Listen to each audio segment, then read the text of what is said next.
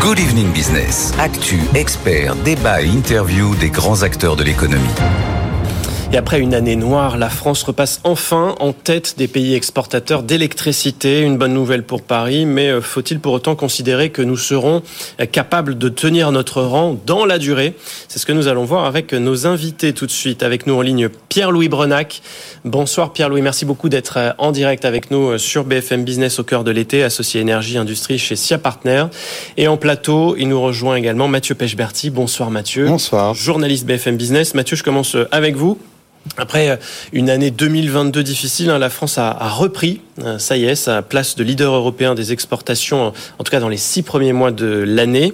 Euh, c'est un rapport hein, qui nous dit ça.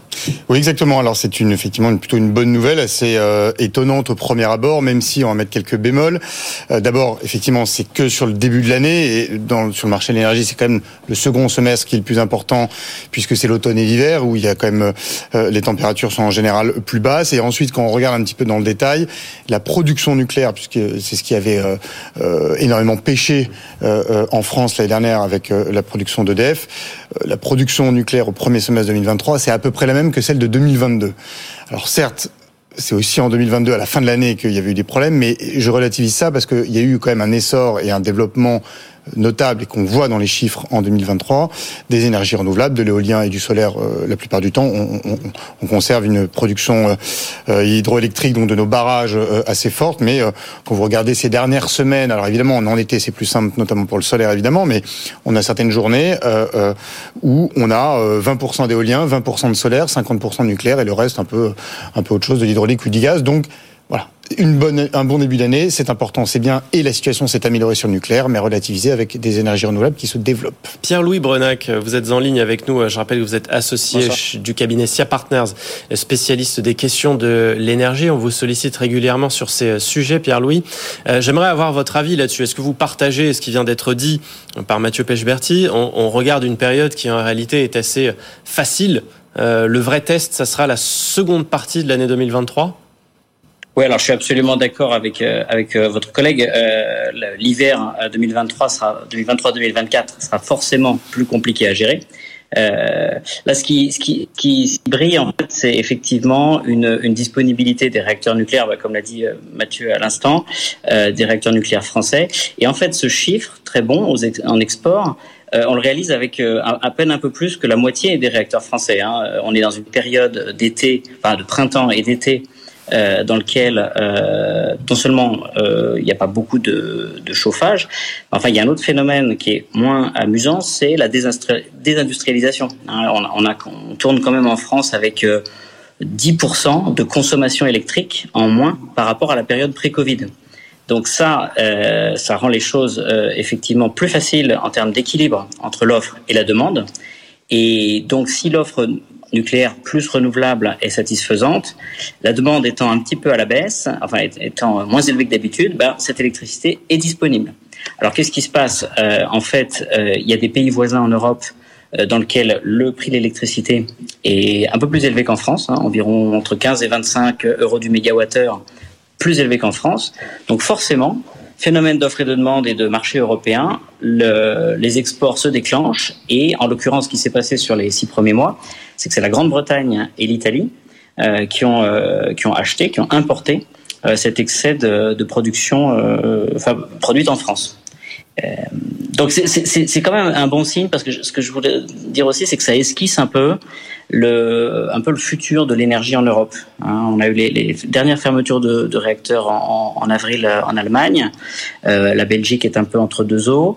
Et en France, Renouveau relance, relance en force hein, même, je dirais, euh, soit du, du nucléaire existant, soit des projets à venir. Et donc cet écart de prix qu'on voit là, qui, déclenche les exports, ça signifie une attractivité hein, claire du, territoire français pour des, emplois, enfin pour des industries et, des emplois industriels à l'avenir. Alors c'est pas tout de suite, mais c'est quand même un bon signe qui s'esquisse là, qui s'esquisse. Je m'arrête sur ce que vous avez dit, Pierre-Louis Brenac. Vous avez parlé de la désindustrialisation. Euh, on, est moins industrialisé que l'an dernier, en tout, et qu'avant la période de, de Covid. Ce qui fait que forcément on a, on a moins besoin d'énergie. Vous vouliez compléter là-dessus? On, on, va penser. Non, il y a, bon, il y a deux phénomènes. Je ne veux pas oublier la sobriété, hein, qui est un, un, phénomène vertueux parce que euh, d'une part les, les ménages, les, les entreprises euh, consomment moins, font des efforts. On, l'a vu pendant l'hiver, hein, c'était impératif pendant l'hiver. On, a analysé ça d'ailleurs en détail. Euh, maintenant, il y a des phénomènes euh, de sobriété voulus, puis il y a des phénomènes de désindustrialisation. Là, c'est plutôt subi. Donc, ce que je pressens, c'est que la situation est en train de s'inverser. Hein. Les pouvoirs publics font des efforts dans tous les sens sur le prix de l'énergie et sur de nombreux autres sujets pour attirer des emplois, mais ça prend quelques années. Enfin, n'est pas immédiat. Donc, entre-temps, euh, la consommation française, elle est quand même 10% en dessous de, cette période, les cinq années qui précédaient le Covid, en fait. ce chiffre, Mathieu Pechbertu, de 10%, il est quand même euh, très intéressant. Là, faut le regarder de près. C'est-à-dire qu'on n'est pas, on peut pas vraiment comparer à ce qui se passait à, la période où on avait peut-être davantage d'industrie. Je note aussi au passage que la volonté d'Emmanuel Macron et euh, du ministère de l'économie, c'est quand même de réindustrialiser dans la suite du quinquennat. Ça veut dire qu'on va, on va avoir besoin de plus d'énergie. Et oui, alors là, c'est tout le monde se remet la tête à l'envers. Effectivement, il y a eu quand même une baisse de consommation euh, très forte, comme ça vient d'être dit, euh, sur les, du côté des industriels, mais aussi des particuliers. Hein, euh, c'est assez, c'est assez net. mais les 10 premiers pourcents entre guillemets que vous avez économisé, ce sont toujours les plus faciles. Hein, quand avant l'énergie était abondante, personne ne faisait vraiment attention à ses factures, ni les particuliers, ni les entreprises. Donc 10%, c'est assez facile. Quand on regarde les projections qui devraient être, en tout cas, réalisées pour faire face notamment aux objectifs de sobriété, de climat, d'environnement, mais également euh, à l'augmentation des prix, je vais venir ensuite, euh, on devra avoir des baisses de consommation de 20 à 30 dans les années à venir. C'était à horizon 2030, hein, donc on, a entre 1000 ans, mais c'est quand même assez rapide. Et c'est un pas absolument énorme. Et donc là, ce ne sont pas quelques économies ici ou là euh, d'horaires, de, de, de prise de douche, comme le demandait RTE l'hiver dernier, mais c'est un mode de consommation qui doit changer. Or, on n'y est pas du tout. Et puis enfin, et là c'est important, euh, euh, est-ce que c'est la poule et l'œuf? Mais évidemment, la consommation s'adapte au prix, le signal prix qui a été envoyé par le gouvernement en début d'année 2023 alors là, on parle que de l'électricité, mais c'était également le cas sur le gaz, d'augmentation d'électricité, du prix de l'électricité de 15%, a évidemment eu un impact. Et là, c'est passé un petit peu inaperçu parce que tout le monde est en vacances, mais on vient d'avoir une augmentation des prix de l'électricité de 10% euh, pour, des, pour financer notamment le, le, le, le redimensionnement du... C'est passé inaperçu, mais pas auprès de tout le monde. Hein. Peut-être auprès des particuliers, on a reçu un petit mail, mais enfin... On a reçu un petit mail, les, gens comprennent pas bien en fait. Les professionnels, ils étaient au courant, euh, Mathieu, que les boulangers, ils, ils, sont un peu paniqués là de voir les... Complètement, mais euh, les gens ont du mal à comprendre pourquoi on leur dit que euh, le bouclier tarifaire n'est pas terminé et en même temps on prend une augmentation de 10%. Donc je pense que euh, tout le monde a un petit peu du mal à atterrir, mais les prix continuent à augmenter et de toute façon le bouclier tarifaire ça va être fini. Donc qu'est-ce qui va ressortir de cette fin de période de crise de l'énergie? Ça, c'est ce que le gouvernement va devoir déterminer avec une nouvelle régulation des prix. Pierre-Louis Brenac, sur les prix, justement, comment vous regardez ça aussi? Alors, le, gros enjeu, il est, il s'est un petit peu excentré. Il, est, il se discute aujourd'hui à Bruxelles. Euh, c'est l'enjeu de, des tarifs régulés. Euh, pas forcément des tarifs régulés pour vous et moi euh, dans les dans les logements parce que bon pour l'instant il, il, il, perdure euh, et EDF a encore un tarif régulé y compris avec Tempo qui sont les, les pointes mobiles mais surtout le tarif régulé de la production nucléaire c'est-à-dire le prix que le, gouvernement français garantie à EDF pour la production d'électricité nucléaire. Et ça, c'est un enjeu euh, multimilliard d'euros euh, sur la table qui se discute à Bruxelles, à la fois entre le gouvernement français, la Commission européenne et, le groupe EDF. C'est très très important pour garantir à EDF la, rentabilité de ces nouveaux investissements. Hein, EDF, euh, le président en parlait il y a quelques jours, compte mettre sur la table 25 milliards d'euros par an chaque année pendant les 10-15 prochaines années. Et ça, c'est pour construire donc des centrales nucléaires, pour continuer de rénover euh, le parc existant et construire peut-être des, des, petites centrales. Mais tout ça, c'est à condition que cet investissement ait une rentabilité euh, pas forcément garantie à 100%, mais au moins protégée dans un tunnel de rentabilité raisonnable.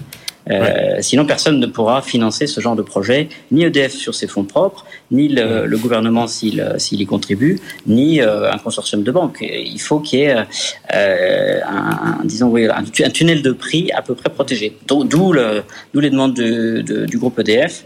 Euh, d'obtenir ce genre de, de mécanisme auprès de la, la Commission européenne. Ça, c'est quasiment, Mathieu, un, sujet à part entière. Le, le financement d'EDF, la rentabilité, c'est au cœur, de, au cœur des, des points qu'on évoque. Enfin, c'est un problème qui n'est pas résolu. Non, et puis c'est en plein cœur de l'actualité parce que euh, le PDG d'EDF, Luc Raymond, devait remettre une ce qu'on appelle une feuille de route, hein, parce que maintenant c'est une entreprise totalement nationalisée, donc on emploie ces termes-là. Elisabeth Borne fin juin, elle n'a évidemment pas été remise parce qu'elle prend du retard, et, puis, et parce qu'il y a, pardon, un véritable bras de fer, une véritable opposition entre le PDG d'EDF et euh, son premier et seul actionnaire, à savoir l'État, et donc, et donc le gouvernement et Bercy. En gros, pour essayer de schématiser, lui, dirigeant d'entreprise bien même public, essaye de faire en sorte euh, que l'État se mêle le moins possible de ses affaires. Il essaie de faire en sorte de conserver un, un cadre régulatoire, on va dire, euh, euh, souple, de pouvoir fixer ses propres prix et donc de faire en sorte que l'électricité à la fois que Dev va vendre à vous et moi, les particuliers, pourra varier en fonction de ses besoins d'investissement, comme ça vient d'être dit, mais aussi et surtout avec les entreprises, où là, EDF souhaite avoir des relations purement commerciales avec les entreprises EDF veut être le, régulé le moins possible pour pouvoir euh, avoir des marges de manœuvre financières. Et de l'autre côté, le gouvernement, lui, voit bien qu'il il veut protéger euh, le plus possible la facture euh, des particuliers qui, qui, en fait est déjà en train d'augmenter, mais essaie de faire en sorte qu'elle augmente le moins possible. Et puis en même temps, il veut avoir à mettre le moins d'argent possible dans le financement du parc nucléaire et essayer de faire en sorte que EDF regagne de l'argent parce que sinon c'est lui qui va encore éponger les pertes et les dettes. Donc ça, c'est une, addition un peu difficile. C'est une triangulation impossible à tenir. Donc il va falloir qu'il fasse des choix et pour le moment on est quand même effectivement à trouver c'est de un équilibre de prix où de toute façon les particuliers vont devoir payer l'énergie plus cher. Le message quand même existe de toute façon depuis des années et des années et euh, à un moment donné EDF ne pourra pas faire ce qu'il voudra. Je vois euh, Pierre-Louis Brenac faire oui de la tête. D'accord avec, d'accord avec ça euh, chez Sia Partners. Oui, les, les, comme disait Mathieu, enfin les, les 10 dont on parle là au 1er août, qui s'applique au 1er août, ce n'est qu'un rattrapage. En tout cas, euh, et le groupe EDF se fait bataille là-dessus depuis nombreuses années, même les présidents précédents. Hein. Euh, c'est un rattrapage parce que euh, les coûts de fonctionnement du, parc de production sont, sont ce qu'ils sont. Et si le tarif de vente en bout de chaîne euh, ne permet pas de couvrir tous les coûts, ni, du fonctionnement et de la maintenance et de la sécurité, ni des nouveaux investissements, euh, la boucle n'est pas bouclée. Et les fins de mois euh, du groupe EDF ne sont pas bouclées. Donc 10%, ce n'est qu'un rattrapage encore partiel. Hein, et on peut s'attendre à d'autres hausses à l'avenir. 2023, en tout cas, première partie, on voit que c'est une année de, de, production élevée. Peut-être, on a beaucoup parlé du nucléaire. Il y a aussi les énergies renouvelables. Elles n'y sont pas pour rien aussi dans ce dans ce bilan? Non, c'est vrai. Euh, alors, elles, elles, ont produit euh, sur le premier semestre, elles ont produit raisonnablement. Euh, la disponibilité, euh, elle est variable, mais elle est surtout euh, en augmentation constante parce que les, les, les parcs éoliens offshore, hein, qui vont représenter à l'avenir une grande partie de l'énergie renouvelable disponible en France à l'horizon de 10-15 ans, ils sont à leur balbutiement. Vous vous souvenez du parc de Saint-Nazaire, hein, qui a été inauguré en décembre dernier. Euh, il commence à fournir euh, un bon 200 mégawatts, un peu plus même, et, euh, et, tous les autres parcs arrivent. C'est-à-dire qu'après, il y aura Fécamp, Courseul, il y aura en Méditerranée.